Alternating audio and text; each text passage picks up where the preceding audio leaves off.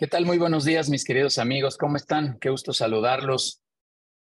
Hugo, ¿cómo estás? César, qué gusto verlos por aquí con cámaras encendidas. Bueno, a ver quién, quién más puedo saludar. Ya no veo más. Bueno, hay mucha gente por ahí. Eduardo, Romero, qué gusto saludarte. José, Fernando, hasta Irapuato. Qué gusto saludarte, amigo. Otros desde Puebla. Bueno, en fin, desde varios lados. Mucho, mucho gusto en saludarlos, mis queridos amigos. Y hoy podría decir que estamos de manteles largos porque hoy celebramos nuestro webinar 150, que de verdad me, da muchísimo gusto poder compartir este número, poder celebrar con ustedes este número de webinars. Nunca, nunca dejaré de agradecer a Teddy Rivero, algunos lo conocen, fue el primer ponente en estos espacios de webinar. Le dije, amigo, vente por favor, vamos a crear un espacio de contenido. Él creyó en mí, creyó en nosotros y dijo, ahora le va.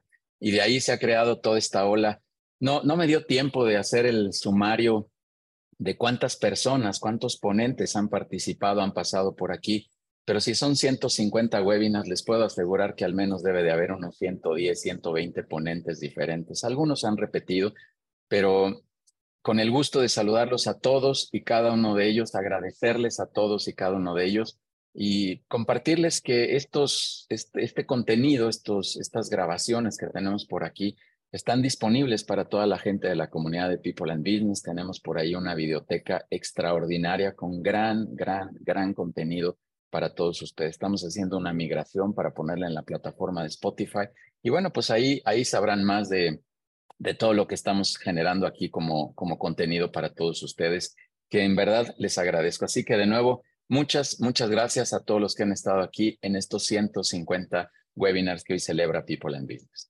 Por otro lado, el día de hoy, pues seré yo quien dé la ponencia y decidí hablar del tema de cómo alinear tu negocio, cómo poder alinear tu modelo de negocio, aspecto que me parece fundamental porque todos tenemos un modelo de negocio. Ahorita explicaré un poquito el, contexto de esto. Todos tenemos un modelo de negocio, sea el negocio que sea. Repito, todos tenemos un modelo de negocio. Tal vez más informal, tal vez más formal, tal vez más estructurado, más este, organizado, más desorganizado, pero todos tenemos un modelo de negocio. Y hoy platicaremos, les daré, espero darles algunas recomendaciones, algunos tips de cómo poder alinear mejor su modelo de negocio. Así que de eso vamos a platicar el, día de hoy.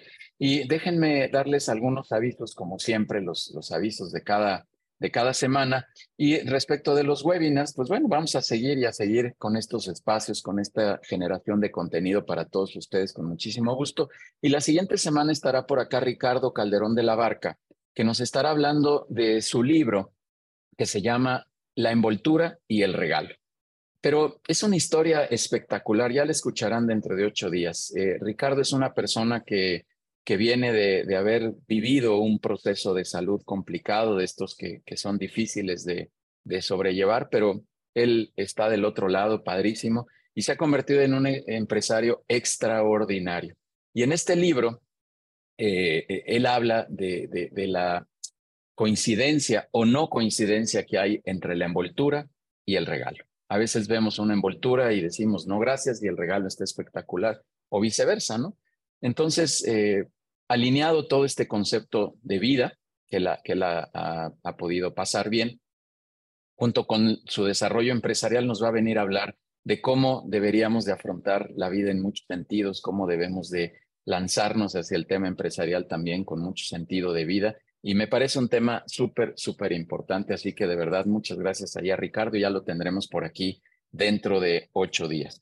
Los queremos invitar, como siempre, 26 de julio en Casaba Roots Las Águilas. Por favor, quien quiere estar por ahí, anótese ahí con Adair, con, con Denise en los datos que ahorita aparecerán por aquí en el chat para que eh, les podamos reservar un lugar. Creo que quedan unos poquitos lugares, pero pues ahí, ahí todos cordialmente invitados. Si no pueden estar ese 26 de julio, pues los invitamos los lunes de 6 a 8 en las sesiones de la comunidad interactiva en las sesiones de vinculación empresarial, como le hemos denominado. Ya le dejamos de llamar networking porque estamos haciendo algo más que solo networking y están buenísimas, así que vénganse los lunes de 6 a 8 eh, cuando gusten, por favor. Queremos invitarlos, como ya les hemos circulado, hace dos webinars estuvo por aquí Neftalí Martínez hablando de presentaciones poderosas.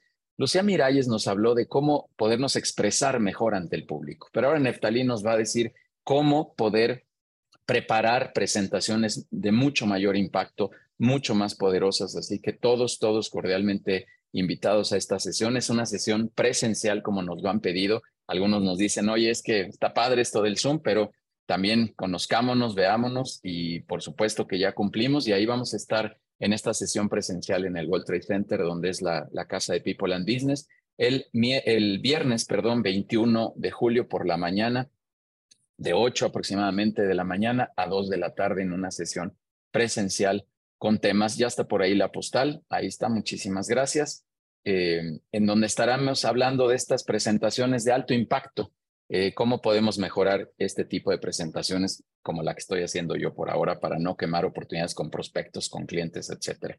Bueno, listo. Síganos, por favor, en, en las redes sociales. Todo se llama People and Business o Judiel Guerrero, cualquiera de ellos eh, nos pueden encontrar y ahí está todo, todo el contenido que estamos generando. Ahí están todas las invitaciones a estos espacios, a, la comunidad interactiva, a los webinars, a los eventos presenciales, a, la, invitación, como siempre, a que nos eh, visiten en los consejos directivos. Algunos yo sé que están, han estado o se están incorporando recientemente a estos ejercicios de, de consejos directivos, donde queremos ayudar a directores a que se desarrollen de mejor manera, que resuelvan todos estos dilemas, un poco como este tema que hoy vamos a hablar de cómo alinear tu modelo de negocio. Y, este, y por último, síganos por favor en nuestro canal de Spotify, en donde eh, nos pueden encontrar cómo conectamos experiencias empresariales y ahí eh, pueden escuchar todas, todas las entrevistas que tenemos con los directores justamente de la comunidad de People and Business. Así que síganos, por favor, por todos los canales, por todas las vías. Ahí está toda la información para que puedan em, tener acceso a todo lo que estamos generando en People and Business. De verdad, muchísimas gracias. Gracias a todos. Y bueno, pues vamos a arrancar este webinar 150, que de verdad en lo personal les tengo que decir, estoy muy contento de haber logrado este objetivo de 150 webinars ya. Gracias al equipo de People and Business, como siempre. Sin ellos esto no es posible. Yo pongo ahí un granito, pero todo el equipo sumamos para que esto se logre. Y por supuesto, gracias a toda la comunidad de People and Business por estar aquí presente en este webinar número 150. Déjenme por aquí acomodar la presentación un segundo y vamos a arrancarnos, por favor.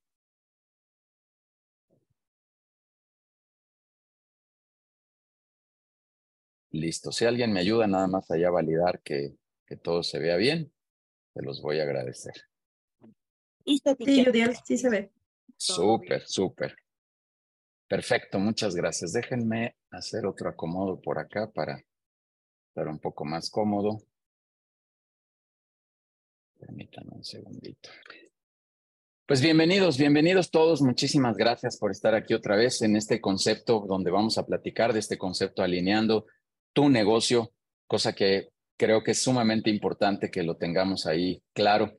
Y la, primera pregunta que muchos me hacen, oye, Yudiel, ¿qué significa para ti esto de ser empresario? Bueno, yo digo que ser empresario es un tema de tomar decisiones acertadas. Ese, ese es el mayor reto que tiene el director, insisto, tomar decisiones acertadas. Pero ahora sin duda tengo que decir que además de tomar decisiones acertadas, hay que tomarlas pronto, hay que acelerarnos, hay que apurarnos. Ya no solo es hacerlo bien, sino hacerlo pronto, hacerlo lo más inmediato posible. Dicen por ahí algunos, creo que es el fundador de Waze, que dice, oye, equivócate pronto y corrige pronto, porque es la mejor forma que resuelvas situaciones dentro de tu, de tu, de tu organización. Así que ahí está mi concepto. Y como siempre doy este breve paneo, este, para los que son contemporáneos míos, pues ahí 68 años, el avión le llevó a juntar 50 millones de usuarios, 68 años. Y el brinco que luego hago a la televisión, al que quieran, a, las, a los cajeros automáticos, 22 años, 18 años, eh, los cajeros, eh, Internet 7 años, Facebook le llevó 3 años. Y como siempre remato con el famoso Pokémon Go, ¿se acuerdan? Que los andaban atropellando. 19 días en conseguir 50 millones de usuarios. Esta es la velocidad a la que está caminando el mundo, nada más. Si nos vamos un poquito al mundo ahí de los videojuegos, se acordarán también de Call of Duty, pues le llevó una semana simplemente juntar 100 millones de usuarios. Fortnite también 22 millones de usuarios en la primera semana de lanzamiento. Increíble de verdad esta velocidad, insisto, a la que el mundo está caminando. ChatGPT, bueno, pues sin duda tenía que poner esta lámina y hablar poquito de ChatGPT, cosa que está siendo extraordinaria. Ayer César Ruiz, que por aquí están en la, en la sala, me, eh, me mandó ahí un recorte de la portada del Reforma de ayer, ayer, ahí está César de testigo, donde decía que ChatGPT pasó el examen de grado de medicina. Pusieron eh, a, ChatGPT a ver cómo, cómo, si se podía graduar de doctor y bueno, se graduó yo creo que hasta con honores, César. Eso salió ayer en el Reforma. Así que a esta velocidad también están sucediendo.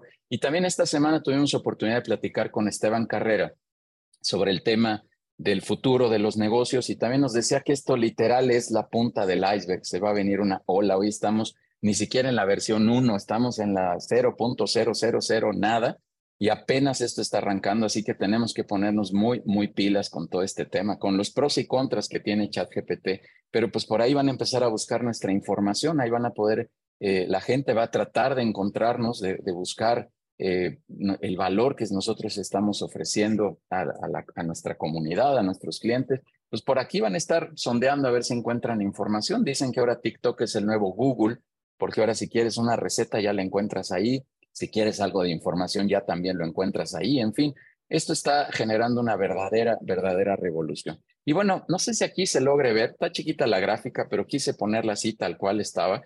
Tardó una hora, una hora, la nueva red social Trits en generar un millón de usuarios. Una hora, una hora, la nueva red que salió para competir con Twitter. Y bueno, ahí hay más datos, ¿no? Netflix, que es la, que en esta gráfica aparece, pues 3.5 años de, tiempo que le llevó generar un millón de usuarios y ya llegar en una hora a un millón de usuarios, la verdad es que está increíble otra vez. Creo que son datos importantes para reflexionar a qué velocidad está el mundo. Estas sesiones, como lo platicábamos con Esteban Carrera también, estas sesiones, mis queridos amigos, las vamos a tener en el metaverso, se los prometo.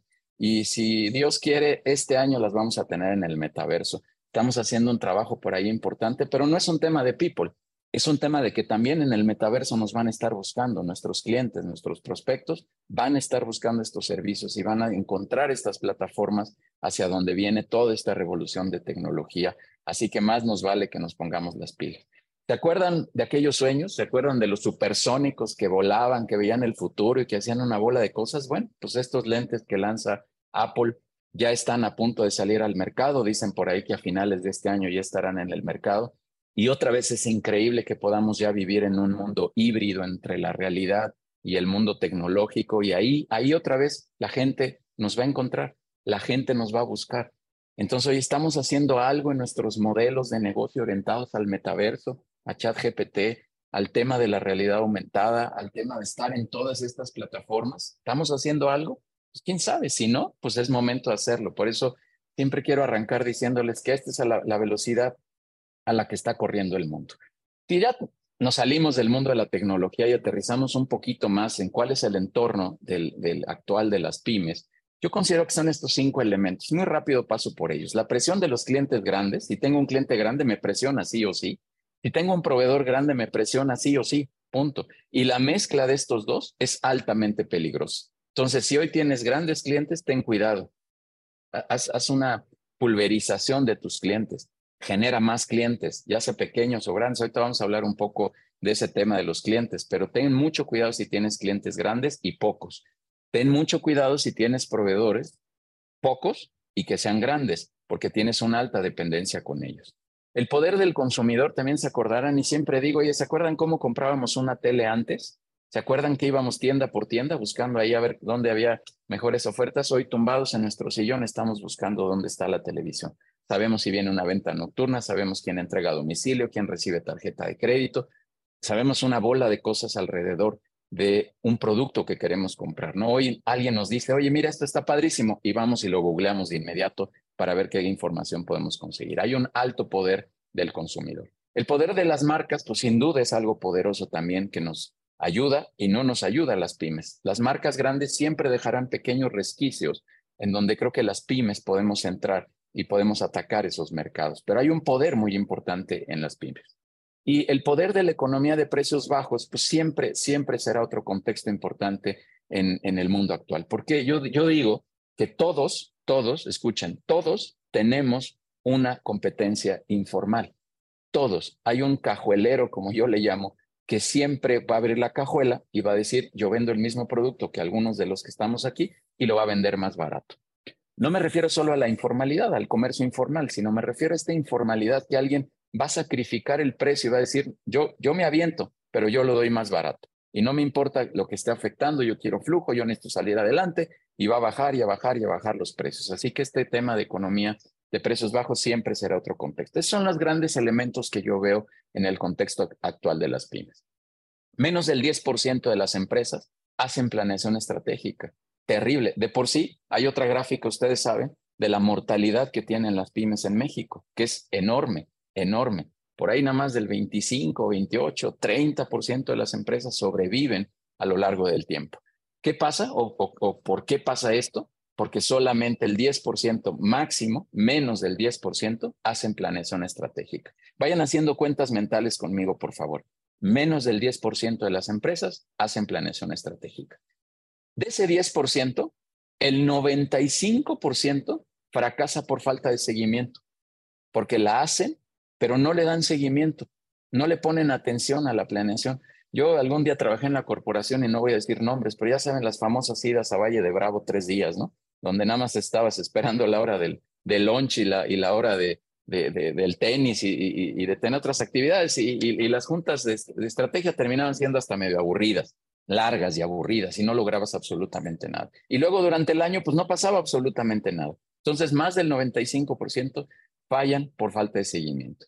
Y luego de ese pedacito que queda, de los que sí le dan seguimiento, solo el 23% de los directores está pensando en cosas estratégicas no está dando seguimiento, perdón, está dando seguimiento solo a temas eh, operativos, pero no a temas estratégicos. Y hoy la, conversación que vamos a tener tiene mucho que ver con hacerlos pensar en cosas estratégicas del negocio, no en las cosas operativas. Entonces, hagan ahí sus cuentas mentales otra vez y bueno, pues de verdad, terrible, terrible esta cantidad y pues por eso hay, hay la mortalidad que tenemos. Bueno, dicen por ahí los expertos que hay tres cosas seguras en la vida, ¿no?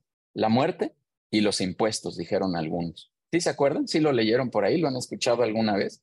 Bueno, pues yo ya le agregué esta, ¿no? Y que tu estrategia de hoy no te servirá para mañana. ¿Se acuerdan las primeras láminas que les puse de la velocidad a la que está corriendo el mundo? Bueno, pues eso es una garantía que lo que estás haciendo hoy no te servirá para mañana. Así que más te vale que estés pensando en cuestiones de estrategia de manera importante. Voy a hablar rapidísimo del tema de la, del crecimiento de los negocios. ¿Qué pasa? Es un ciclo, ¿no? Es, es, naces, creces, te reproduces, envejeces y en algún momento tal vez mueres o al menos hay una sucesión si, es que no muere tu organización, pero potencialmente pues podrías llegar a morir, pero si no lo pasarás a otras manos. ¿Qué, ¿Qué pasa en la primera etapa? Muy, muy rápido me voy a ir por aquí que va de ser a tres años, pues lo que quieres es monetizar el producto y tienes que adaptar el producto a tu cliente. Y yo aquí lo que digo es véndele a quien se deje, como se deje, a la hora que se deje y al precio que se deje. En esta primera etapa hasta vas a tener aprendizaje porque vas a saber cómo poder adaptar ese producto, insisto, a lo que necesita tu cliente. Tu cliente lo quiere más rojo, véndeselo más rojo. Lo quiere más barato, véndeselo más barato. Lo quiere más caro, aprecia cosas y está dispuesto a pagar más caro, hazlo. En la primera etapa, solamente en la primera etapa. En la segunda etapa, que es la de crecimiento, que va por ahí de tres a cinco años, lo que tienes que hacer es crecer las ventas. Ya que encontraste cuál es tu producto adecuado, cuál es el producto que tu cliente percibe, bueno, producto o servicio, siempre hablaré de productos y servicios. Ahora crece las ventas, incrementa las ventas. Y el director, pues evidentemente está enfocado a este crecimiento de ventas, este crecimiento comercial. La tercera etapa tiene que ver ya con la profesionalización. Y es tan sencillo como decir, ahora tienes que hacer las cosas más profesionales. Esto debería ir del año 5 al 15 y ahora lo que te tienes que enfocar es en las utilidades, no en las ventas. Ahorita voy a explicar también un ejercicio bien interesante del crecimiento de ventas versus utilidades que puede resultar hasta en una pérdida. Ahora te tienes que enfocar en utilidades. Y el director está enfocado a delegar ya la operación y ya no estar tanto en el mundo operativo. Y después debería de venir la etapa 4, pero me regresé a propósito a la 2.1, que es el tema de la changarrización, porque todos de repente caemos en temas de changarrización. Esta no debería de existir. Y es un manejo tipo miscelánea, donde la administración es por flujo, donde nada más estamos viviendo al día, estamos comprando lo que se nos ocurre ese día, creando lo que se nos ocurre ese día y no podemos hacer otra cosa el director obviamente no está generando ningún tipo de valor para la organización. Y ahorita les daré algunos tips de cómo poder identificar si están en un proceso de changarrización y en lugar de evolucionar a la etapa 3, se están regresando a la etapa 2.1 después del crecimiento de las ventas. No caigan en el proceso de changarrización. Y después viene la etapa 4, que es la de institucionalización. Aquí sí ya viene un tema de crecimiento y de un blindaje de clientes y de la famosísima palabra de diversificación. Eh, de tener diferenciadores de, alto valor. Y el director ya ahora sí está enfocado en crecer el negocio y en fortalecer el negocio de una mejor manera. Esta es la etapa número cuatro y así es como yo considero que deberían de evolucionar las empresas. Ahora, ¿qué pasa? ¿Cuáles son los indicadores de que estás cayendo en la changarrización? Bueno, si tienes ventas sin crecimiento, te estás changarrizando. ¿Sí o sí? Si tu oferta de valor no tiene valor, está ya obsoleta. Si tu oferta de valor no tiene valor, es que está obsoleta. Ojo, y eso significa que estás en un proceso de changarrización. Si se está incrementando el gasto y, tiene que ver con el tema de utilidad, ¿no? Mi, utilidad baja y mi incremento eh, en el gasto es importante, entonces ten muchísimo cuidado con eso. Evidentemente la disminución de utilidades, ¿no? Si crece mi gasto, pues baja mi utilidad. Entonces esta ecuación va una con la otra y eso querrá decir que estoy cayendo en un proceso de changarrización y no tengo ningún crecimiento. Y por supuesto no puedo dejar de anotar esta, el estrés y la soledad que el director vive, porque está buscando, está pedaleando literal, está viendo oportunidades, pero no lo logra, no lo logra, no lo logra, y entonces vienen temas de frustración, de desesperación, etcétera, y pues evidentemente esto conlleva a los puntos anteriores de la changarrización. No caigan en changarrización, mis queridos amigos. A todos nos enseñaron el FODA, ¿se acuerdan del famosísimo FODA? Sí, díganme, por ahí levanten el dedito, ¿sí? ¿Sí les enseñaron en la escuela el FODA?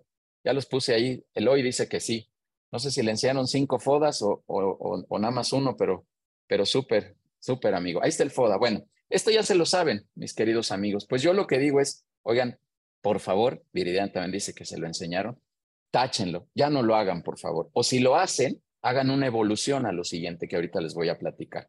Eh, por ahí Héctor Jaramillo también dice que sí le enseñaron. Bueno, varios, ¿no? Bueno, yo digo, táchenlo ya, por favor. No le hagan caso a este tema del FODA. O si le van a hacer caso, hagan el FODA, pero después hagan esto. Después hagan un lienzo de estrategia, a donde ya vienen los conceptos importantes. Y este es el primer concepto de estrategia que yo les sugiero que hagan. Vean qué tienen que crear dentro de su organización en base al FODA, tal vez. Pero tengan, que tengan, identifiquen qué procesos, qué elementos, qué servicios, qué productos tienen que crear, qué otros tienen que eliminar. Hay cosas que a lo mejor se tienen que ir para afuera porque no suman a la organización. ¿Qué cosas tienen que aumentar? Las están haciendo bien, pero las tienen que aumentar, las tienen que potencializar. ¿Qué cosas tienen que disminuir? Porque a lo mejor las hacen, pero no suman, pero es necesario que se mantenga. Entonces vean qué cosas se pueden disminuir. Paqueticen todo lo que se pueda, por favor paqueticen. Eso es interesante en las pymes. Siempre encontrar paquetes de servicios o de productos resultará muy interesante. Ojo, y todo esto que acabo de decir tiene que estar orientado a un solo objetivo, que es tu cliente. Nada más. El FODA de repente analiza cosas internas y está bien, pero yo mi recomendación es que el lienzo que hagan en base a esto, por favor háganlo basado en los beneficios que se le pueden generar al cliente. ¿Ok? Bien, vamos a hablar ahora ya un poco más detallado. Vamos a hablar de qué hay que hacer en la parte financiera. La parte financiera, bueno, la, mi primer declaración es que director que no le entiende al número, no le entiende a nada en la organización. Esta es la premisa número uno en temas de estrategia. O le entiendes a los números o le entiendes a los números. Ahorita hice unos ejercicios lo más básico posible para que le podamos entender a los números, pero le tienes que entender a los números. Yo luego reflexiono, han visto el programa este de Shark Tank, ¿no? ¿Cuántas de esas preguntas, que son poquitas, tienen relación con los números? Tienen relación con dos cosas, con los números, que des muy bien tu ecuación, tu, valor de negocio, tus utilidades, tus ventas, y con el tema comercial de, expansión, de, de, alcance de mercado que puedas tener. Esas son las casi las dos preguntas básicas que hacen en Shark Tank. Entonces imagínense, que seguro también han visto en Shark Tank, el, el fracaso de algunos proyectos porque el director, el empresario, no sabe contestar temas respecto de los números. Le, han oído, ¿no? Oye, tu evaluación está altísima. Es una locura, porque ni siquiera saben sacar los cálculos de la utilidad versus ventas versus gastos fijos. No lo entienden. El otro día había un empresario en una reunión por acá de, de consejo directivo con costo cero. Costo cero. ¿Ustedes creen que sus organizaciones tienen costo cero? Eso es imposible, eso no existe. Todos tenemos un costo, pero no sabemos ni qué es costo y qué es gasto. Bueno, hoy vamos a platicar un poquito cómo identificar esto. Empresario que no sabe números no le entiende absolutamente a nada. ¿Cuál es el indicador más grande que debe tener tu organización? El flujo. En las pymes es el flujo. Necesitas tener extremada atención con el flujo. Si no atiendes el flujo, si no estás midiendo el flujo, tienes un grave problema. No te fijes solo en las utilidades. Hay otros indicadores como son estos, ¿no? Las ventas, y creo que en este orden, las ventas, el costo, el gasto, el EBITDA, que es la utilidad, y el flujo. El flujo en las pymes es sumamente importante. He visto empresas con utilidad en los estados financieros con la chequera vacía. ¿Por qué pasa eso? Porque la utilidad está en otros elementos. Entonces, esto es de alto riesgo. Necesitamos tener utilidad y poner mucha atención en la utilidad, que es el cuarto elemento, y poner atención en el flujo, estar midiendo correctamente el flujo. ¿Me cachan? Si la pyme no tiene control sobre el flujo, no lo mide, no hace proyecciones de flujo, ojo, hay, hay una diferencia importante entre hacer un presupuesto y hacer un presupuesto de flujo. Son cosas diferentes. De flujo tiene que ver con el tiempo o, o, el timing que tiene el dinero dentro de la organización, no con las utilidades. E, eso, a eso atribuyo este error donde veo utilidad en los estados financieros, pero las chequeras vacías. Así que tengan mucho, mucho cuidado. ¿Cuáles son las funciones prioritarias en términos financieros? Monitorear tu modelo de negocio, ahorita lo voy a desdoblar más, pero monitorear tu modelo de negocio que esté funcionando bien. Simular escenarios futuros, ya lo dije ahorita, no solo presupuestos, sino presupuestos de flujo, que en mi opinión termina siendo más importante un presupuesto de flujo que solamente el presupuesto per se. En las grandes corporaciones se hacen presupuestos, pero también se hacen presupuestos de, de, flujo. Yo en algún momento trabajé en un área ahí de tesorería, de planeación de tesorería. Solo se planeaba la tesorería. Eso hacíamos en la corporación. Simulen todos los escenarios futuros posibles. Simúlenlo. Se necesitan hacer simulaciones de escenarios futuros diversos, al menos tres, ¿no? El optimista, el medio y el pesimista. Analiza el resultado comercial de crecimiento contra el riesgo. Ahorita voy a hablar del riesgo, cómo calcular el riesgo dentro de tu negocio. Entonces, identifica claro cómo estás creciendo comercialmente. No se puede crecer así alocadamente. ¿eh? No es como Buzz Lightyear hasta el infinito y más allá. Esto tiene que ser muy medido. Sensibilizar a todo el equipo directivo o gerencial, como tú le llames, pero a los segundos mandos, a la gente que reporta contigo, sensibilízalo de la cultura financiera. Tenemos que entender los números sí o sí. Compárteles cómo están las cosas en términos financieros siempre. Este estado financiero lo vieron también, a lo mejor él hoy va a volver a levantar la mano. Se los enseñaron en la escuela, ¿no? Así a grosso modo. Ingresos menos costo, menos gastos de operación, da utilidad de operación, gastos financieros, le dan de impuesto, impuesto sobre la renta, y le, así a grosso modo, esto nos enseñaron en la escuela y nos enseñaron a leerlo así como yo se los leía ahorita. Bueno, otra recomendación que llévensela, por favor. Los estados financieros se leen de abajo para arriba y se construyen de abajo para arriba, no de arriba para abajo. ¿Ok? ¿Qué pasa? Yo tengo que determinar una utilidad a la que yo quiero acceder y después construyo hacia arriba para saber cuánto tengo que facturar. No al revés, no digo, tengo que facturar tanto y a ver cuántos pesos me sobran. Ya hago cuentas en restas porque todas van restando, como se dan cuenta en esta ecuación, y entonces determino que me queda una utilidad determinada y, digo, bueno, pues es que esto no, no, no, me, no me sirvió, esto no me satisface, no es lo que yo necesito. Entonces, por favor, siempre tenemos que leer los estados financieros de abajo hacia arriba, partiendo de la utilidad. Y repito, tenemos que construirlos de abajo para arriba también.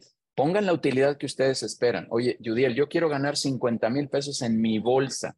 Perfecto, ponlo hasta abajo y de ahí construye el estado financiero hacia arriba y determina cuánto tienes que vender. Oye, tengo que vender un millón de pesos, lo cual en mi vida lo he vendido. Bueno, entonces no esperes ganar 50 mil pesos. No te frustres queriendo tener un alcance financiero al que no vas a tener acceso cuando, cuando haciendo estas restas tú veas que tu utilidad no es lo que funciona. En muchas juntas de consejo también yo escucho, oigan, es que socios, ¿qué creen?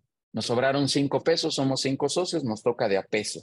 Pues grave error calculen cuánto quiere ganar cada uno de los socios y entonces construyan otra vez hacia arriba el tema de los números, por favor. Finanzas sanas, bueno, rapidísimo, algunos elementos. ¿Cómo mantenerlas sanas? Bueno, pues mide cuál es tu tendencia de crecimiento, cómo está creciendo el mercado, mantén inventarios bajos siempre, cuida los inventarios sobremanera quien vende producto. No entres, no entres, esta es una declaración, no entres a la guerra de precios. Vas a perder, se los aseguro, vas a perder. Quédate pensando más en el valor que ofreces al mercado. No tengas los riesgos de dependencia, les dije, ¿no? Dependencia de clientes grandes, dependencia de proveedores grandes. Ten mucho cuidado con las dependencias. No dependas ni de clientes ni de proveedores. No entres a ciclos estancados. Si te das cuenta que estás en un negocio estancado, salte lo más pronto posible porque puedes estar en riesgo.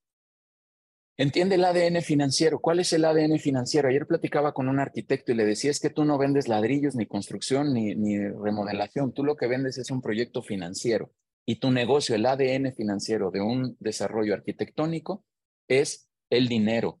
El arquitecto tiene que estar más atento a temas de dinero que de ladrillos. ¿Me cachan la idea? Entiendan cuál es el ADN financiero en cada uno de sus negocios, cómo juega el dinero, cómo fluye el dinero.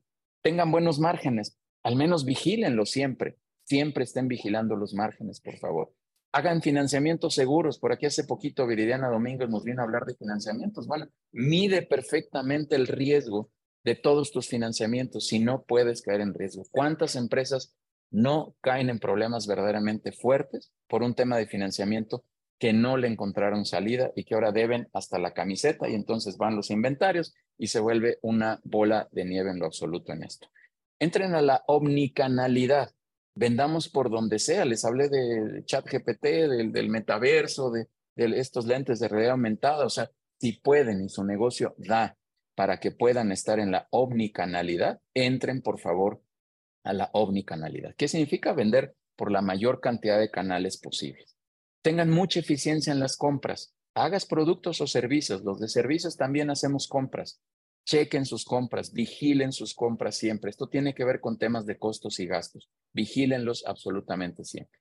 ¿Qué hacemos en términos de estrategia comercial? A ver, mis amigos, todos atención a la pantalla. Hagan de cuenta que vienen sobre este vehículo, por favor. Hagan de cuenta que están sentados aquí a mi lado en este vehículo. Todo lo verde que ven ahí en el escenario es el alcance comercial al que yo quiero llegar. Es todo lo que yo veo comercialmente. Digo, a ver, todo esto es lo que yo me quiero tragar, perdón la expresión, comercialmente hablando. A todo esto quiero llegar.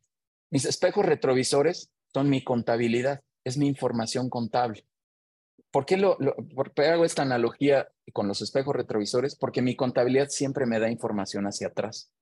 Siempre me va a dar información hacia atrás. Nunca me van a dar el inventario de cómo voy a cerrar este, el siguiente mes. Eso lo logras a través de planeación de flujo o presupuestos o lo que tú quieras pero mi contabilidad son los espejos retrovisores. Y siempre que pongo esto pregunto, ¿podemos manejar sin espejos retrovisores en esta analogía? Muchos me dicen sí o no. Unos, los que me dicen no, les digo, no, sí, sí puedes manejar sin espejos retrovisores. Sí, sí puedes manejar sin contabilidad. No, no debes manejar sin contabilidad. Eso es una realidad. Tienes que estar monitoreando qué está pasando y los resultados contables que está generando tu organización. Pero de que puedes, puedes. No debes. Y la recomendación es no lo hagas. Pero ¿qué es lo importante en todo esto? Es que hagas un mapa comercial, es que tengas un Waze en esta analogía que yo hago, donde te determine la ruta, porque eso decir, bueno, me quiero comer todo esto, pues está bien, pero quién sabe cómo le hagas para poder llegar a comerte todo eso comercialmente. Haz un plan comercial, sí o sí. Luego me dicen, Judiel, ¿tienes algún formato para hacer un plan comercial? Sí, sí, tengo hasta varios, pero agarra una servilleta y empieza a escribir las estrategias comerciales que quieres que tenga tu organización y síguelas de verdad, agarra una servilleta. Bueno, si eres más elegante, agarra una hojita, pero escribe todo lo que tengas en términos comerciales y empieza a hacer toda una estructura comercial para tu organización. ¿Cómo le haces para encontrar otros mercados? Bueno, ve qué recursos tienes, ve qué es con lo que estás contando que puedas eh, fortalecerte, ve cuáles son las tendencias de mercado. Insisto que hablábamos con Esteban eh, Carrera donde nos decía, oye, hay profesiones que van a desaparecer y otras que van a aparecer, que ni siquiera han surgido ahora. Y nos decía, oye, hay niños que hoy están estudiando ya los primeros grados, que sus carreras todavía ni siquiera se han creado. Entonces tenemos que entender hacia dónde van los mercados. Hoy hay un boom con temas de tecnología, con estos temas de chat GPT, de, de, la realidad aumentada, de la inteligencia artificial, de una bola de cosas. Bueno, veamos hacia dónde nos podemos ir y entendamos cuál es la mejor tendencia.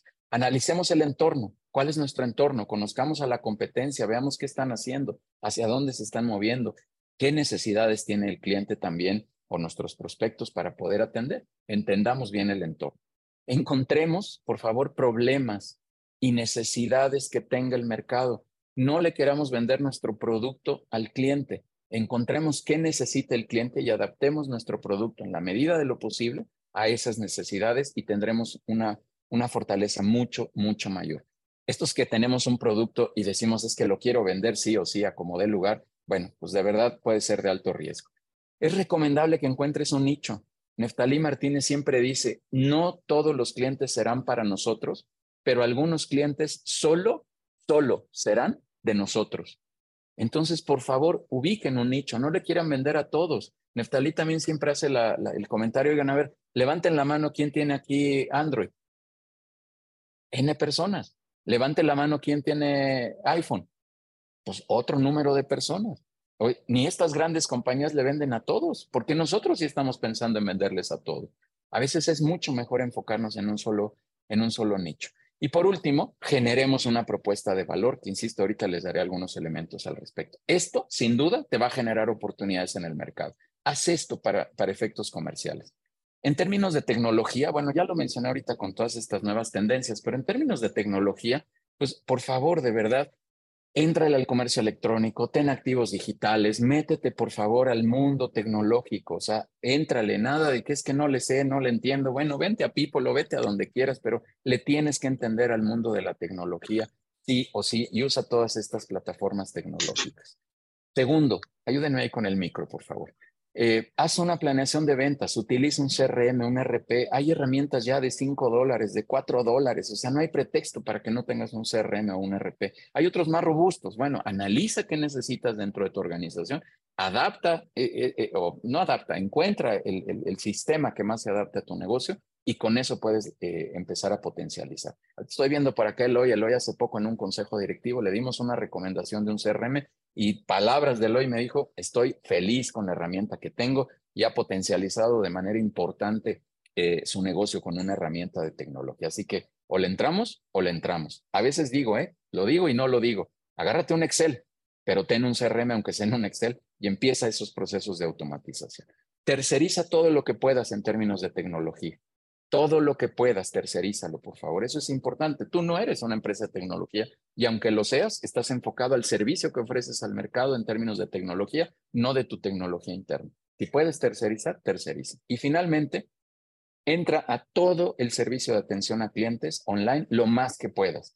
Estos famosos este, chats, estas eh, famosas respuestas automáticas, o sea, entra todos estos esquemas, los sistemas de pago, por favor, también automatízalos. O sea, no sé ustedes, mis queridos amigos, pero yo llevo meses que no me paro al banco. Y cuando me paro es porque el banco me obliga a tener que ir a hacer un trámite ahí, pero entremos esta automatización de manera importante, por favor. El otro elemento que tenemos que cuidar muchísimo en términos de alineación de negocios es, la parte de la gente. No podemos dejar de un lado el, al tema de la gente. Atrae y retén al, al mejor talento, al que mejor le puedes pagar, tráitelo, por favor. No tengas miedo. Si sabe más que tú, tráitelo. Te va a ayudar, te va a ayudar a crecer. Es muy importante que traigas gente. Siempre cuento la anécdota que a mí un día en una chamba me, me dijeron que no, gracias, porque yo tenía más estudios que el director general. Entonces dije, bueno, yo sí quisiera tener alguien con más estudios dentro de mi equipo y ustedes también, alguien que potencialice mi negocio, traigamos a talento que sea importante.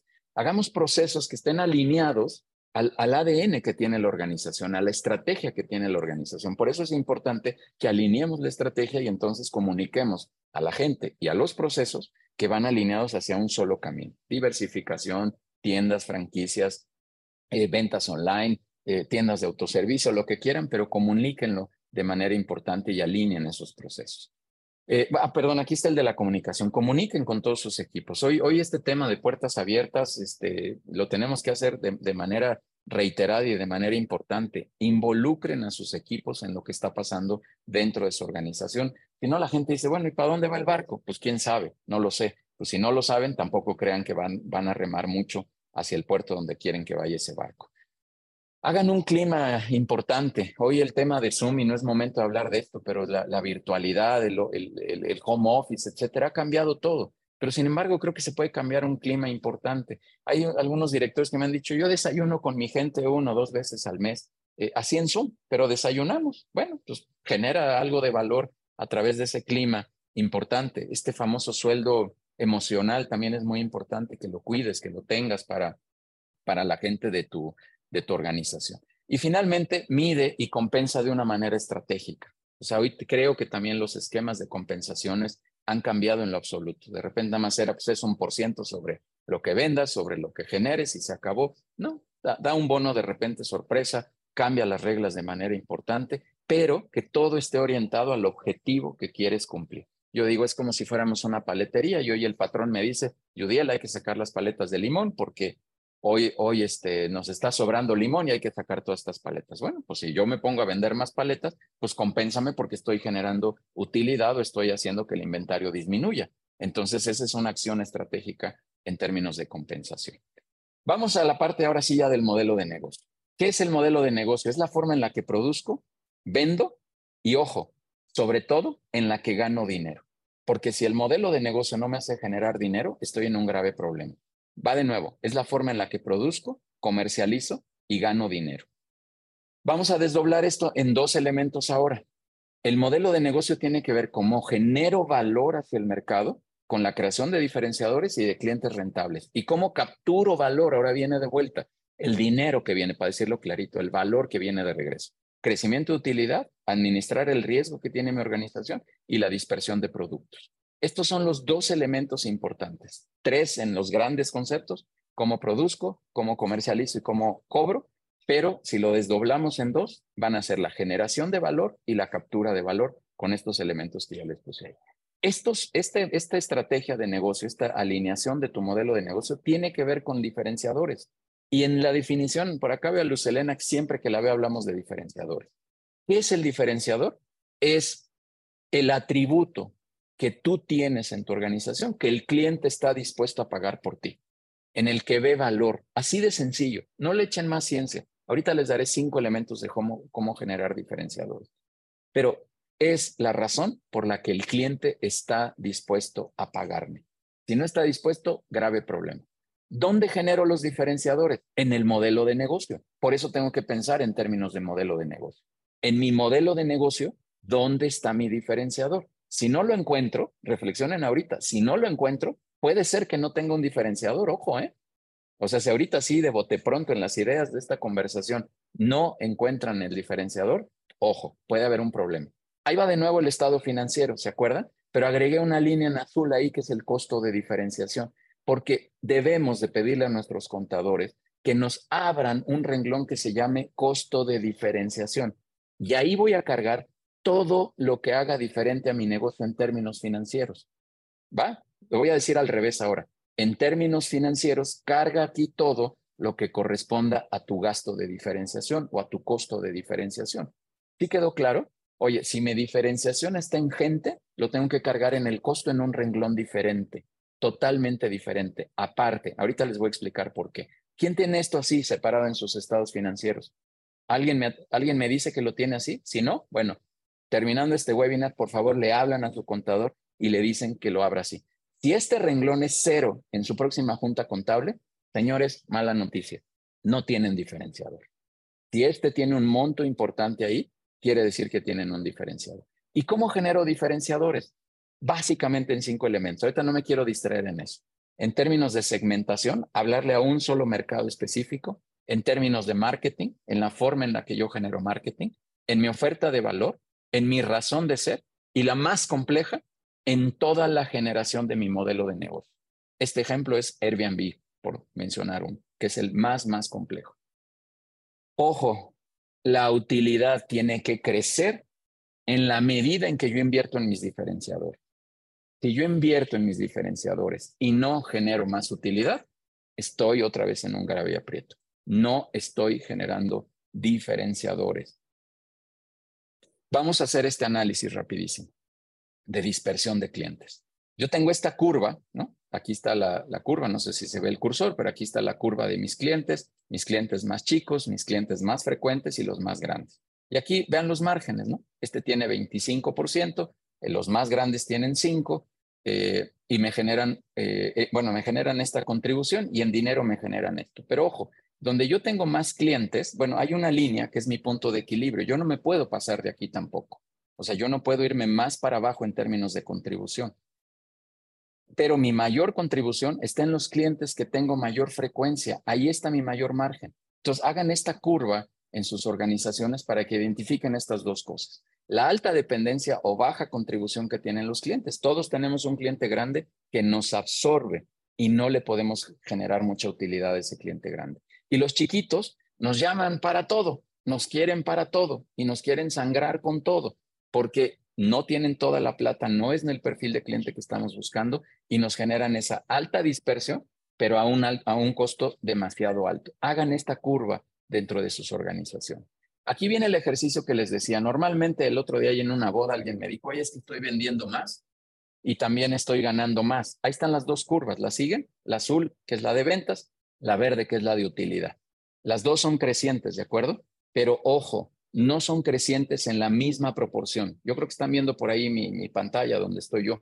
Las, las líneas son crecientes, me voy a poner así tantito de lado. Son crecientes, pero no en la misma proporción. ¿Qué está pasando? No puedo abrir más mis brazos porque no quepo en la pantalla, pero ¿qué está pasando? Se está haciendo un hueco cada vez más grande, ¿cachan? Entonces, proporcionalmente esto es lo que pasa. El crecimiento está decreciendo. Ojo, ¿eh? Con dos líneas de, crecimiento en ventas y en utilidad, aún así mi crecimiento es decreciente porque no crecen en la misma proporción. ¿Qué tengo que crecer más? La utilidad. Por eso no se engañen con el dato de la facturación. Si yo facturo más, no significa absolutamente nada. El enfoque, se los dije en la tercera etapa, tiene que ser a la utilidad. Hagan este otro ejercicio. Probablemente estén en un proceso de decrecimiento si no están creciendo de la misma manera. El enfoque, reitero, es a crecer las utilidades, no las ventas, amigos, no las ventas. Y vuelvo a decirles, el estado financiero se lee de abajo para arriba, no de arriba para abajo. Siempre hagan este ejercicio. Hay un concepto importante que les quiero recomendar. Hagan economía de escala y aquí empieza un poco el ejercicio de los números. Oye, yo vendo mil pesos o un millón de pesos, vamos a decir mil pesos, tengo un costo de 400, costos fijos de 500 y me queda una utilidad de 100. Si yo, hago economía de escala y crezco 50% las ventas, llego a 1.500 pesos de facturación. Crezco de la misma manera eh, mis gastos con el 50%, pero los variables, los costos fijos los mantengo con 500 pesos y entonces mi utilidad crece. Nada más con este ejercicio ya tuve un crecimiento. Tenemos que hacer una contención en los gastos fijos, en los costos y gastos fijos. Los costos y gastos fijos probablemente no sean fijos, fijos, fijos pero tienen que ser fijos escalonados al menos, no en una curva creciente como sí son los variables. ¿Se comprende? Y si yo logro controlar este escalonamiento de los gastos fijos, voy a tener un incremento en la utilidad, sí o sí. Esto es economía de escala. Voy a poner aquí un pequeño ejercicio. Ahí se duplicó el logo de People, pero bueno, vamos a poner este pequeño ejercicio. Aquí está una empresa que genera un ingreso de un millón doscientos mil pesos al año, costos de 600, eh, utilidad de 600, eh, eh, en porcentajes están al 50%, 300 mil pesos de gastos y eso genera una utilidad de 300 mil pesos, con, con un margen del 25%. Si yo duplico las ventas, así tal cual, todo lo voy a duplicar hacia el año que entra, genero exactamente las mismas cantidades duplicadas, perdón, valga la redundancia, ¿no? 2, millones 400, 1 millón 200, y ahí me la sigo. Al siguiente año vuelvo a incrementar otro tanto, otros 1,200, otro, otro millón 200 de utilidad. Y ahí están, ¿sale? ¿Qué pasa? Que se triplicaron las ventas en un periodo de tres años. El porcentaje de la utilidad se mantuvo constante a lo largo del periodo. Aquí ganaba 25 y aquí sigo ganando el 25%. Sale. Vamos a agregar algunas variables. Lo de arriba sigue siendo el ejercicio anterior. Ahora abajo voy a agregar estas variables de inventarios, cuentas por pagar, cuentas por cobrar, para calcular mi capital de trabajo. Ojo, pequeña pausa. Todos calculen su capital de trabajo. Ahí es donde está el riesgo de su organización. Quien no sepa cómo calcular el trabajo, el capital de trabajo, con gusto le ayudamos, pero calculen por favor su capital de trabajo. Este es un ejercicio básico, ¿eh? Con los elementos primarios, pero muy claro para determinar tu capital de trabajo, ¿ok? Mi capital de trabajo es 400. Muy bien. Pongo los mismos datos acá anteriores de, la, cómo se duplicaron las, ventas con la utilidad. meto aquí los elementos también de crecimiento en la misma proporción. Me voy al tercer año, meto los, indicadores este, de capital de trabajo de la misma manera, pero ojo, miren lo que pasó. Tres meses de ventas, que esto suele pasar en términos de inventario, se empieza a apalancarme en términos de inventario. Tengo mucho inventario. Las empresas de servicio, este renglón no aplica, pero el resto sí. Pero ojo, tengo inventario ya ahí metido en, la ecuación. Las cuentas por pagar, pues normalmente se pagan, bueno, y se cobran, se pagan a los 30 días. Es habitual que juguemos con ese tiempo, ¿no? Y las cuentas por cobrar, pues se van entre 60 y 90 días. Yo aquí en el ejercicio lo puse a 90 días por cualquier riesgo que podamos tener dentro de la organización. ¿Qué pasa? Que mi utilidad, que es de 900, contra mi capital de trabajo, que es de 1.200.000, ojo, tengo una diferencia de 300 mil pesos como riesgo. 300 mil pesos de, capital de trabajo negativo en el ejercicio que hice. ¿Se acuerdan que les dije que estábamos creciendo las ventas en este ejercicio? Que las triplicamos.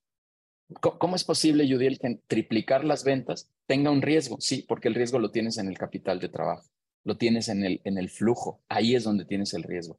Hagan este ejercicio, por favor, en sus organizaciones. ¿Qué pasa si le aplicáramos economía de escala, que era el ejercicio anterior que les dije? Vamos al mismo ejercicio. Ahí está igualito, pero oigan, ahora vamos a hacer que los costos bajen al 45% con un ejercicio fuerte de análisis de costo, los gastos también los vamos a reducir y la utilidad se, se, se, va a incrementar aquí ya de manera importante. En el primer año, en el segundo año, bueno, el tercero en este ejercicio, pasa exactamente lo mismo. Bajamos los costos todavía más, bajamos los gastos también y la utilidad se va ya al 42%.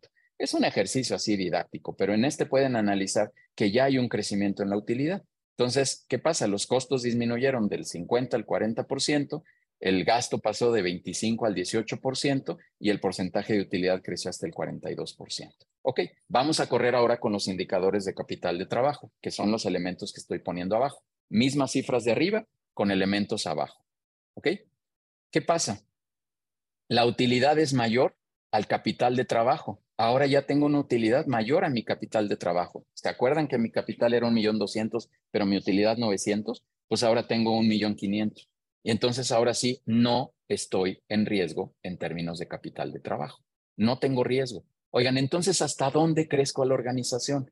Pues tienes que administrar el riesgo para que no te metas en un problema. Tienes que hacer este ejercicio para calcular hasta dónde puedes crecer. Les dije, ¿no?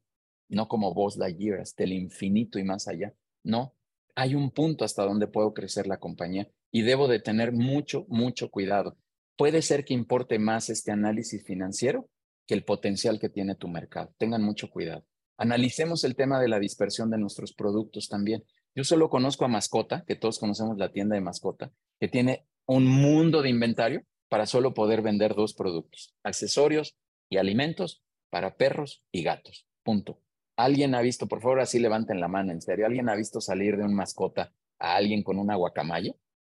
¿Con una iguana de las que venden ahí? Pues no, difícilmente, ¿no? Pues solo están porque es parte del ecosistema, parte del inventario de los SKUs que tiene la empresa para poder generar valor y que la gente entre a comprar solo dos productos. Nosotros tendríamos la capacidad de mantener esa cantidad de productos. Yo, yo la verdad lo veo difícil. Nos tenemos que enfocar de manera muy clara. Y aquí viene el análisis justo del caso que tiene em, em, mascota, perdón. El número de SKUs contra la contribución. Hagan este análisis. Sus productos, si no son, eh, si son de servicios, háganlo por líneas de servicio. No, no pasa nada. Esto aplica para productos o servicios. Las SKUs o tus servicios y analízalos dónde tienes la mayor contribución. Puede ser que lo tengas en los primeros 25 productos. Esto es producto, pero puede ser que lo tengas en un, en un servicio específico o en los dos primeros principales servicios que tenga tu organización y no en otros donde no tienes margen y donde tienes que mantenerlo ahí. Concéntrate en el 20%, la regla del 80-20, en el 20% que te genere utilidad. No te concentres en el resto, por favor. Esto va a ayudarte a que hagas una alineación muy importante de tu negocio. Tienes que, para pensar en todo esto, si hoy me dices, Judiel, es que, híjole, es un mundo de información y me estás dando una sacudida importante. Bueno, crece tu organización hacia arriba. Otra, otra recomendación en la alineación de tu modelo de negocio. ¿Qué quiere decir? Nosotros creamos la organización y nos autonombramos director y pusimos ahí a otros directores, bueno, director general quise decir, y nombramos otros gerentes, este, jefaturas, lo que sea, no importa, comercial, de finanzas, de operación, lo que sea. Este equipo se tiene que enfocar a la operación, ahí lo ven escrito de manera vertical. Pero entonces, ¿cómo crezco la organización hacia arriba? Bueno, lo primero que tienes que hacer es asumir que tú no eres el rey de la organización para que puedas tener un crecimiento en términos de alineación de tu estrategia. Tienes que crear un consejo directivo. Ten consejeros, ten gente que te ayude a analizar este tipo de cosas que, están pasando dentro de tu organización. Nombra comités. Si, si no tienes toda esta estructura, no pasa nada. No le hagas caso tanto a la estructura. Escúchame más que ten consejeros que te ayuden a temas de prácticas de negocio, a temas de auditoría, de aceleración, de innovación, de crecimiento, de marketing, de tecnología, de todo en lo que tú no eres experto. Trae, por favor, a gente que sí sea más experta y que te pueda ayudar a tomar decisiones. Ahí empieza tu primer paso de crecimiento y de alineación de tu negocio hacia arriba.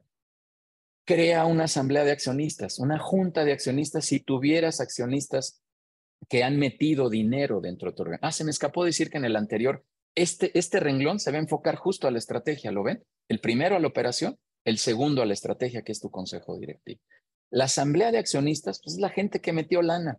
Puede ser que seas tú y ahí empieza el problema, porque tú eres accionista, eres el, el director del consejo y aparte eres el director general. Entonces, tú te autorregañas, tú te autorreprimes, tú te autofelicitas por lo que estás haciendo, pues estás en un grave problema, porque pues si, quieres saber si estás guapo, pregúntale a una tía y vas a ver que te va a decir que sí, que, hasta, hasta guapo estás. Genera una sesión de consejo directivo de inversionistas o una asamblea de accionistas. Y si estás en un negocio familiar, crea una sala específica para temas familiares que tengan que ver con el negocio. Repito, en algunos casos, tú eres todo lo que está aquí. Y en los peores casos, eres hasta el que anda acá abajo en la operación y viendo las finanzas y te peleas con el contador. O sea, estás en todas las canchas. No puedes estar en todas las canchas. Determina en cuáles puedes estar tú, en cuáles debes de estar tú y ve qué va a ser cada uno de estos consejos en relación a tu organización y al crecimiento que quieras tener. Cinco preguntas de tu modelo de negocio. ¿Recuerdan que les dije generar valor y capturar valor? Bueno, lo vamos a desglosar un poquito más. La generación de valor es la creación de diferenciadores y pregúntense esto, ¿qué clientes están dispuestos a pagar? ¿Cómo aumento la utilidad? ¿Cómo hago una diferenciación sustentable en el tiempo?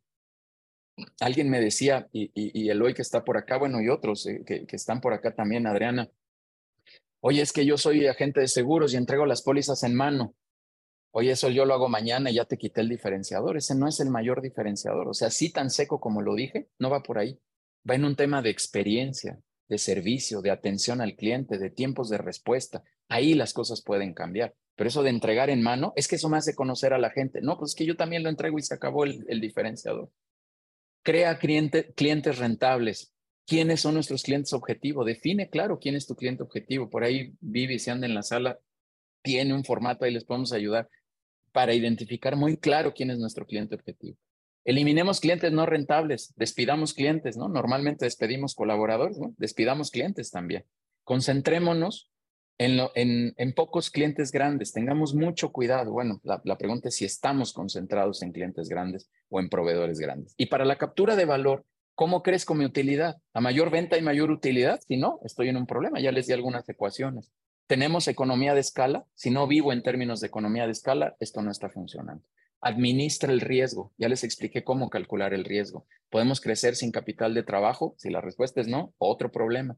¿Controlamos el crecimiento de costos y gastos? Si sí lo haces, padrísimo. Pregúntate estas cosas, son unas entre muchas que les podemos compartir. La dispersión de productos, ¿cómo está? ¿Estás enfocado a los productos de alto rendimiento? Sí, sí, bueno, pues estás en un perfecto escenario. ¿Cuál es el resumen entonces? Bueno, vamos a, ¿cómo alineo mi estrategia? Yudiel, me diste un chorro de cosas. Bueno, seis puntos fundamentales en los que quiero que se enfoquen para hacer alineación de estrategia. Midan toda su organización con KPIs, con AKRs o OKRs, perdón, Objectives and Key Results, que significa midan la organización en todo momento. Analicen su modelo de negocio. Hasta el taquero más informal tiene modelo de negocio. ¿Cuál es su modelo de negocio? Metan elementos de innovación. Siempre tienen que estar pensando en elementos de, de innovación. Busquen a su cliente objetivo, denle un posicionamiento correcto a ese mercado Encuentren todos los ajustes que tengan que hacer y controlen su organización, estén vigilando lo que esté pasando en su organización. Alguien también me decía que con el home office, bueno, ahora era un tema de control, control y no es controlitis, nada más es estar monitoreando bien qué está pasando dentro de tu organización. Y júntate con el mejor talento que puedas y genera la mayor cantidad de alianzas que puedas hacer. Yo tengo la creencia que todas las pymes tenemos una facilidad de crecimiento importante cuando hacemos un aliado. Y un aliado, se los he dicho en algunos escenarios, debe de aportar conocimiento, trabajo, experiencia o relacionamiento. Si no genera alguna de estas cuatro, no es un aliado para mí. ¿Qué significa hacer la alineación de, estrategia de tu organización? Es llevar a la empresa a un lugar diferente.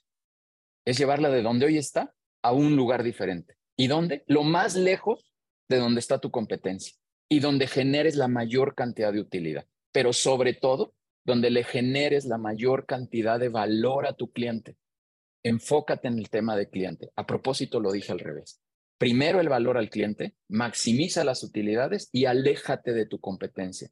Yo digo también, oye, observa tu competencia, obsérvalo, ve qué está haciendo, mide lo que está haciendo y después te vas lo más lejos que puedas. Pero sí observa lo que está sucediendo en la competencia. No copies. Tres conclusiones fundamentales.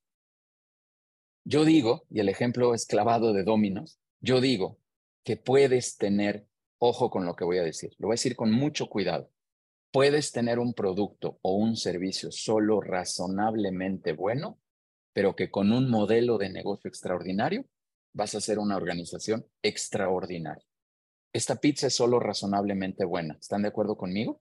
Pero tiene un modelo de negocio que es extraordinariamente poderoso, el más poderoso en mi opinión, porque te regala el producto. Si ustedes incumplieran con sus productos o servicios, ¿regalarían el servicio? ¿Podríamos regalarlo? ¿Financieramente estaría costeado regalar el producto? Yo creo que no. Va de nuevo, con un producto solo razonablemente bueno, pero con un modelo de negocio, una alineación de tu modelo de negocio de manera extraordinaria, puedes potencializar algo brutal. Por favor, guárdate estos cinco elementos que en algún momento aparecerán, porque no, ahí está. Haz tu negocio permanente, lo más permanente posible que se pueda, por favor. Revisa constantemente tu modelo de negocio, hazlo multiplicable, que se pueda multiplicar. Si es el modelo de Luis Miguel, el día que Luis Miguel no esté aquí, se acabaron los conciertos. Punto. Haz que tu negocio se pueda multiplicar, por favor. Hazlo responsable también. Tienes que cuidar el tema de la responsabilidad del medio ambiente, la gente, tus colaboradores, las relaciones. Cuida el negocio y hazlo de manera responsable también. Delega, hazlo delegable, que sea delegable al 100%, si no, no va a crecer, ténganlo por seguro. Y evidentemente lo tienes que hacer rentable. Los que creamos un negocio es porque queremos rentabilidad y tenemos que cuidar que este negocio sea rentable. Si no tiene estos cinco elementos, probablemente estés en un riesgo. La estrategia, ojo, no importa la velocidad. Lo que más importa es la dirección. ¿De qué sirve que hoy yo los invite este sábado a mi casa? Eh, eh, no, es hasta el domingo el partido, ¿verdad? De la Copa de Oro. ¿De qué sirve que les mande la dirección equivocada y ustedes vengan a la mayor velocidad posible a querer ver el partido? No sirve de nada, van a llegar a un lugar incorrecto. Entonces, ¿de qué sirve que tengas una estrategia que ejecutes a una alta velocidad si no tiene la dirección exacta, si no tiene la dirección indicada?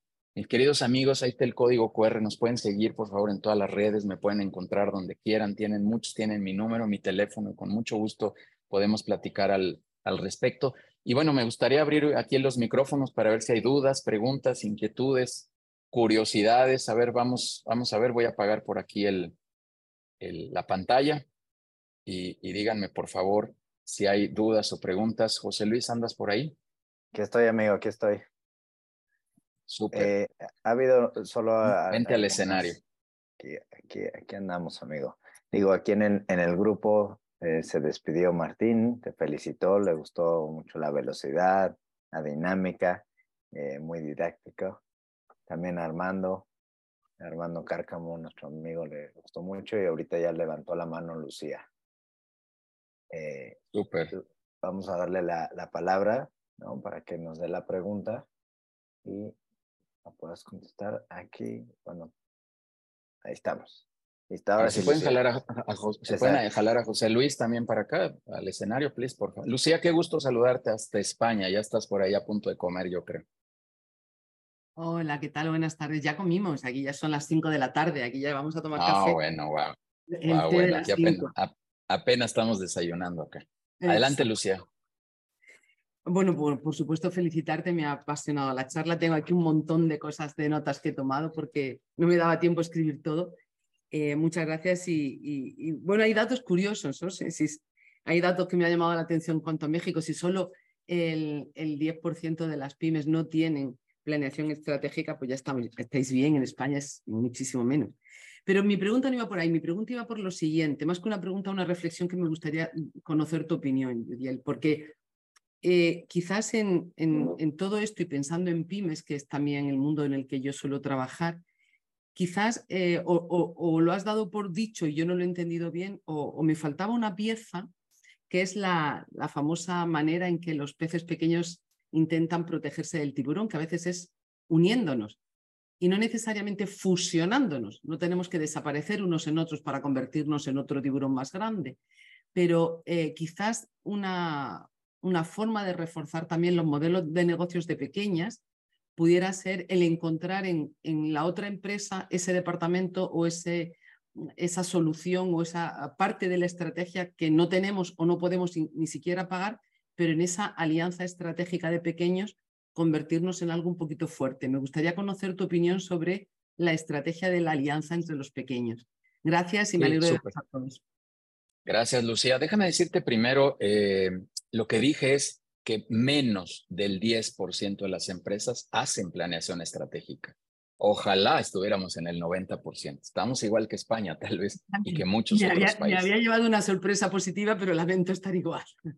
No, no, no. Este, todo sería igual. Este, en cuanto a temas de alianza, yo, yo lo que creo, te voy a responder con un ejemplo muy, muy rápido. Este, yo, yo fui socio de una empresa de alimentos en donde lográbamos empacar un tipo de alimentos y, los, y competíamos contra grandes marcas. Y hay pequeños espacios, Lucía, como lo dije en la conversación, que, que, son resquicios que los grandes corporativos no, no pueden cubrir y que nos abren un, un, mercado. Eh, déjame seguir con el ejemplo a ver si con eso logro contestarte. Esta gran marca tenía cerca de, creo que seis o siete platillos. E, esta otra empresa, nosotros teníamos 28 platillos. Y, eso nos permitía tener una diversificación eh, mucho mayor porque había una riqueza en términos de comida, pues era, más importante pues que hubiera más sabores, más platillos, más cosas. ¿Cuál era el, diferenciador o por qué podíamos lograr eso? Por una razón de los de, problemática de los grandes. Los grandes, para cambiar de un platillo a otro, tenían que parar la máquina, lavarla, limpiarla, desinfectarla, bla, bla, bla. Y eso les llevaba dos días de parar la operación. Y a nosotros no porque como éramos más pequeños, nuestra máquina era más pequeña, nuestra gente pues, la, lavaba más artesanal, se desinfectaba más artesanal, déjame ponerle esa palabra, y lográbamos un cambio mucho más rápido. Entonces, ¿qué pasaba? Que nosotros podíamos pasar de un platillo a otro prácticamente en un mismo día y tener producciones mucho más aceleradas. Esto te estoy dando como el, como, el, como el secreto de lo que pasaba en esta empresa. Afuera, la gente nos decía, wow, es que ustedes tienen más productos que los grandes. Y nosotros, pues, nos, levantábamos un poco el cuello y decíamos, claro, porque somos hasta mejores que ellos. Podíamos hacer procesos también en términos de comida mucho más eh, em, caseros, por decirlo así, en donde nuestros platillos eran, eran mucho más caseros, con un sabor más casero, porque literal la cocinera era una cocinera como, como la que podría cocinar en tu casa, nada más que hacía cantidades más industriales y se lograban otro, otro tipo de productos. Entonces había, había sabores que, que, que generaban un diferenciador de manera importante. O sea, lo que te quiero decir es que sí creo, por un lado, que hay resquicios de los corporativos donde podemos entrar. En todos lados, otra vez, productos o servicios. Los grandes corporativos no pueden atender. Tú vas a las grandes firmas y te cotizan en dólares una hora y nada más por levantar el teléfono ya, ya, ya vas acumulando este, cantidad ahí. Puede ser que las pymes no, no, no actuemos de esa misma manera. Por eso también mencionaba que paquetizar puede ser una buena herramienta para poder lograr cosas importantes, ¿no? Y la otra de alianzas, sí, efectivamente, lo que yo quiero decir con alianzas, Lucía, es poder generar esas alianzas. Oye, yo no tengo un área que tú me puedes complementar. Bueno, ahí vemos y nos vestimos con el nombre de Yudiel o de Lucía, vemos qué hacemos estratégicamente para poder ir a, ofrecer un portafolio mucho más robusto.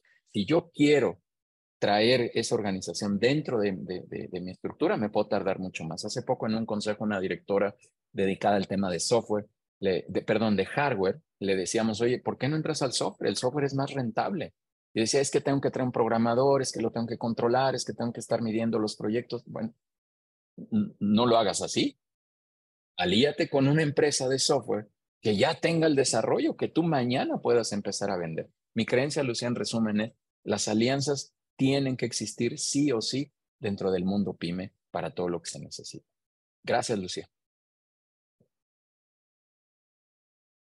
Excelente, excelente amigo. Oye, hay algunos, bueno, muchas felicitaciones por, por, por, tu ponencia, por llegar a los 150.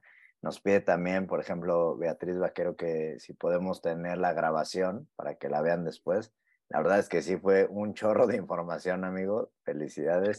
Eh, creo que valdría la pena y encontrar la forma de poderla compartir con quien, con quien nos la pida, ¿no?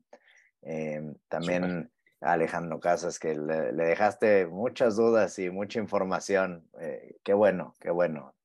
Y Roberto Gómez también pregunta en dónde puede leer y estudiar más sobre este tema.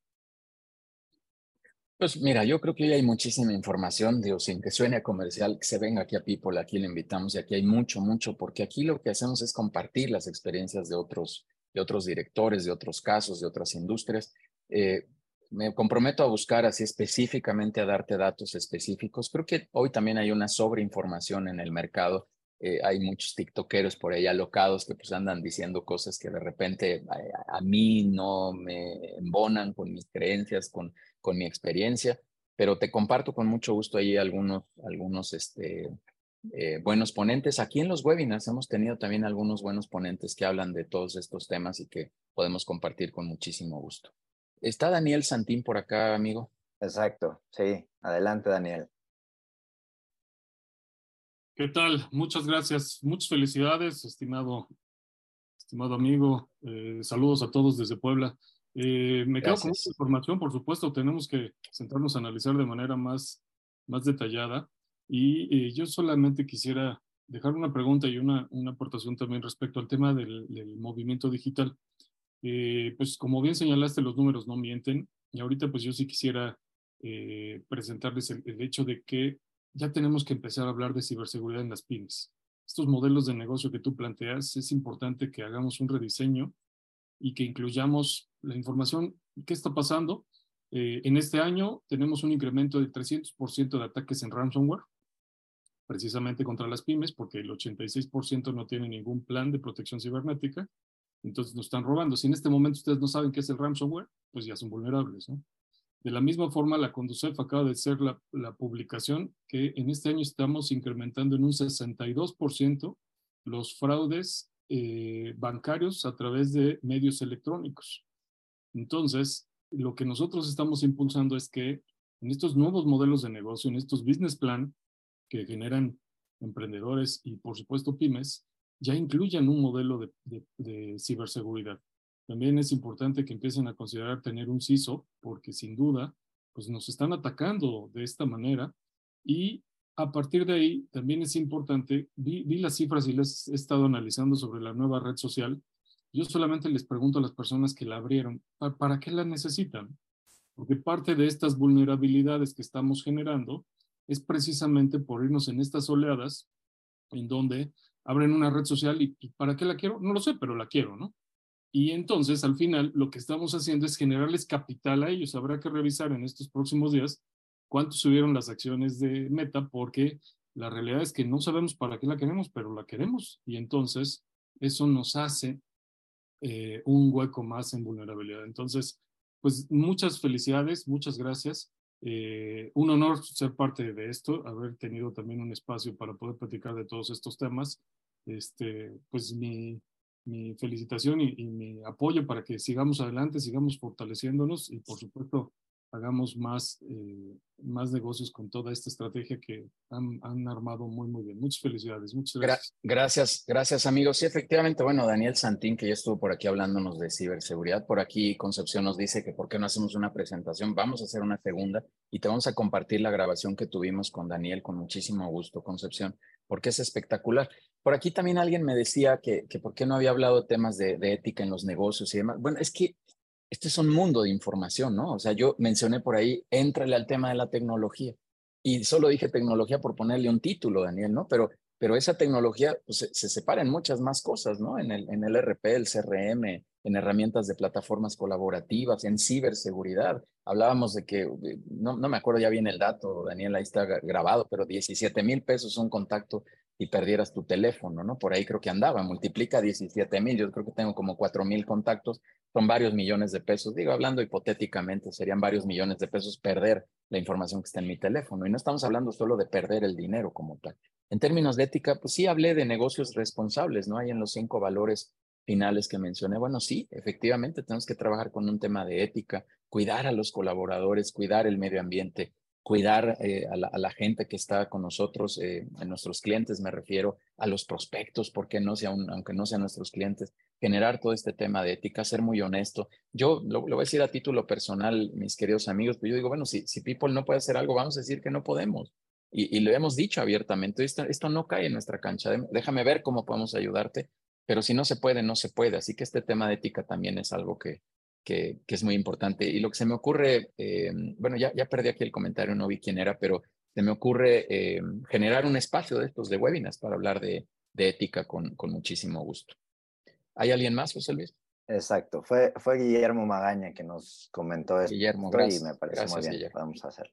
No, muchas felicitaciones, amigo, eh, que los dejas con mucha chamba, ¿no? Y qué bueno, era parte de la finalidad. Aplausos, felicitaciones, la verdad es que muy contentos de que estén por acá todos, que participen y definitivamente pues, son, son parte fundamental de este logro de los 150. Súper.